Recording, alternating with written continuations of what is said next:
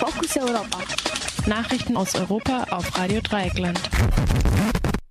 Die Fokus Europa Nachrichten vom 6. Juli 2012.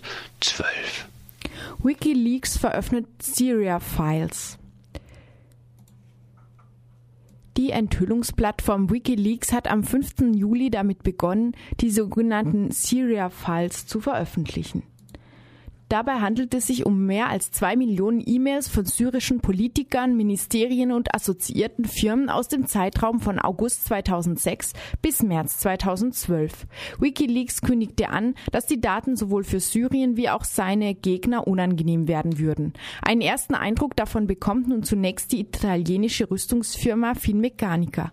Von Wikileaks veröffentlichte Mails scheinen zu belegen, dass eine Tochterfirma noch Anfang 2012 syrisches Sicherheits Personal in Syrien an Systemen für verschlüsselte Kommunikation ausgebildet hat. Der italienische Staat hält 30 Prozent an Finmeccanica. Wie schon bei vorangegangenen Veröffentlichungen, so arbeitet Wikileaks auch dieses Mal wieder exklusiv mit einigen ausgewählten Medienpartnern zusammen. Die Daten werden aber auch sukzessiv auf der Homepage www.wikileaks.org veröffentlicht. Bundeswehr im Auftrag von Kraus Maffei Wegmann zur Schießübung in Saudi-Arabien. Wie Spiegel Online berichtete, entsandte die Bundeswehr am 2. Juli einen Staboffizier nach Saudi-Arabien. Dieser soll vor Ort die deutsche Rüstungsfirma Kraus Maffei Wegmann bei Schießübungen mit dem Leopard 2 Panzer unterstützen. Zu diesem Zweck orderte KMW auch Kanonen, die ebenfalls von der Bundeswehr geliefert wurden. Die Kosten des Einsatzes trägt Kraus Maffei Wegmann.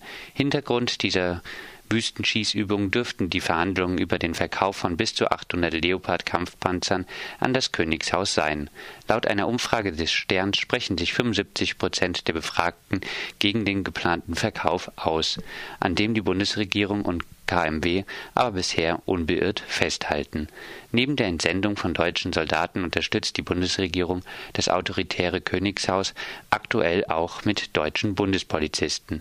So berichtete das MDR-Magazin Fakt am 26. Juni, dass Bundespolizisten faktisch als Angestellte des Rüstungskonzerns EADS in Saudi-Arabien bei der Grenzsicherung tätig seien. Im Rahmen ihrer Tätigkeit würden sie auch mit der notorisch in Menschenrechtsverletzungen involvierten Religionspolizei kooperieren und seien sogar bei Hinrichtungen anwesend gewesen. 25.000 Euro Fahndung gegen Eigentümer von Kraus Maffei Wegmann eingestellt. Die Homepage 25.000euro.de ist seit dem 4. Juli wieder online erreichbar. Zahlreiche Inhalte mussten jedoch von den BetreiberInnen nach der Unterzeichnung einer Unterlassungserklärung zensiert werden. Die Aktionsseite des Zentrums für politische Schönheit, auf der die größten Anteilseigner der Rüstungsfirma Kraus Maffei Wegmann geoutet werden, war am 29. Juni vom Netz genommen worden worden. Zuvor hatte der in Freiburg lebende Rüdiger von Braun-Behrens gegen das Projekt geklagt, da er seine Persönlichkeit Persönlichkeitsrechte verletzt sah. Auf der Homepage werden nun lediglich öffentlich zugängliche Informationen zu den Anteilseignern von Kraus Maffei Wegmann bereitgestellt. Die versprochene Belohnung von 25.000 Euro für Hinweise, die einen den der Geouteten für mindestens zwei Jahre in den Knast bringen, ist gestrichen worden und die Fahndung offiziell eingestellt. Ein Sprecher der Aktion sprach im Interview mit Radio Dreieckland aber dennoch von einem Erfolg. Wesentliche Ziele der Aktion seien erreicht worden. Daher sei man das große finanzielle Risiko eines Rechtsstreits nicht eingegangen. SWIFT-Kontrollbericht immer noch geheim. Liberale drohen mit Klage. Die liberale Fraktion im Europaparlament hat sich mit einer offiziellen Anfrage an die Europäische Kommission gewandt. Darin verlangt sie Aufklärung darüber, weshalb der zweite Prüfbericht der gemeinsamen Kontrollinstanz von Europol zur Umsetzung des SWIFT-Abkommens zwischen der EU und den USA weiterhin als geheim klassifiziert wird. Die Prüfer selbst hatten betont, dass sie keine Notwendigkeit für diese Einstufung sehen. Die geheimen Berichte die gemeinsame Kontrollinstanz hatte bereits im März eine dreiseitige Erklärung zu dem geheimen Bericht veröffentlicht. Dieser ist zu entnehmen, dass Europol bisher keine einzige Anfrage der USA abgelehnt hat, dass faktisch jeden Tag Finanzdaten transferiert werden, Europol aber keine Informationen zur Menge der transferierten Daten geben kann und dass die Begründung von US-Anfragen einen nicht ausreichenden Informationsgehalt hätten. Zugleich sind die Ergebnisse mehr als dürftig. So gibt es laut dem Bericht Hinweise, dass sich das Abkommen in den ersten zwei Jahren seit Inkrafttreten erst ein einziges Mal als nützliches Instrument erwiesen hat. Während der Debatte im Innenausschuss des Europäischen Parlaments am 21.06.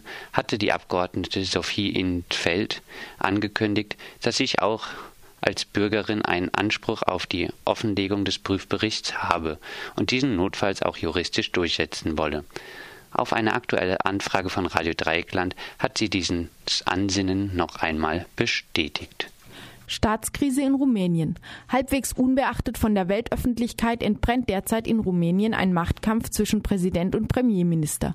Die beiden gehören unterschiedlichen Parteien an. Zunächst hatte sich Premier Victoria Ponta über eine Entscheidung des Verfassungsgerichts hinweggesetzt, indem er als Vertreter Rumäniens zum EU-Gipfel Ende letzter Woche gefahren war. Eigentlich steht dieses Recht dem Präsidenten zu.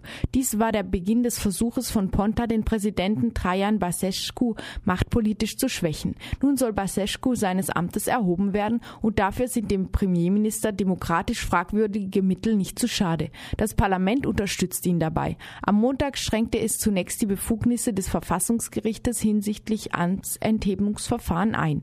Am Dienstag setzte die Regierung die Vorsitzenden der beiden Parlamentskammern ab und besetzte sie mit eigenen Leuten. Noch diese Woche soll der Beschluss für ein Amtsenthebungsverfahren gegen Basescu dem Parlament vorgelegt werden. Kommentatoren sehen in der Missachtung des Verfassungsgerichtes und dem willfährigen Verhalten des zudem für seine Doktorarbeit unter Plagiatsverdacht stehenden Premier eine grundsätzliche Gefährdung der demokratischen Rechtsordnung Rumäniens. Erneuter Todesfall in maltesischer Haftanstalt für Flüchtlinge. In Malta stehen zwei Soldaten unter Verdacht, einen Flüchtling zu Tode geprügelt zu haben. Dieser war 2009 aus der Haftanstalt für Flüchtlinge, in die auf Malta alle ankommenden Flüchtlinge müssen, geflohen. Am vergangenen Freitag hat er in einem Krankenhaus ärztliche Hilfe gesucht. Das Krankenhauspersonal rief die Behörden und der Mann wurde von zwei Soldaten abgeholt und in einen Transporter zur Haftanstalt gebracht. Bei der Ankunft dort war er jedoch bereits tot. Ein unabhängiger Arzt einer Menschenrechtsorganisation stellte Schläge in der Leistengegend fest und ging von einem gewaltsamen Tod aus. Die Ermittlungen laufen nun. Dies ist jedoch nicht der erste Fall dieser Art. Im April 2001 gab es einen fast gleichen, gleich verlaufenden Vorfall. Ein Mann war aus der Haft geflohen und nachdem er ein Krankenhaus aufsuchte, unter ungeklärten Umständen gestorben, an denen aber auch wieder das Sicherheitspersonal beteiligt gewesen sein soll. Die zwei Haftanstalten Maltas, die sich beide auf Militärbasen befinden, stehen regelmäßig in der Kritik. Die Hygienezustände sollen katastrophal sein und Misshandlungen von Flüchtlingen werden immer wieder angeprangert. Ungarn. Dem regierungskritischen Club Radiosender Clubradio wird nun doch seine Sendefrequenz entzogen. Das berichtet die französische Presseagentur. Der ungarische Medienrat hat erklärt, Clubradio sei von der Neuausschreibung seiner bisherigen Frequenz ausgeschlossen worden. Bei der Bewerbung um die Frequenz hätte Clubradio Fehler gemacht. Es seien nicht alle Seiten des Antrags unterschrieben worden. Außerdem sei die Nummerierung der Seiten fehlerhaft. Der Medienrat hatte schon im Dezember angekündigt, Clubradio die Sendefrequenz zu entziehen. Danach gingen immer wieder tausende Menschen in Budapest für Clubradio auf die Straße. Ende Februar sprach ein Gericht Clubradio eine neue Sendefrequenz zu.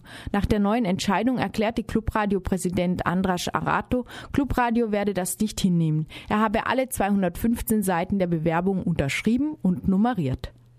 Soweit die Fokus Europa Nachrichten vom 6. Juli 2012.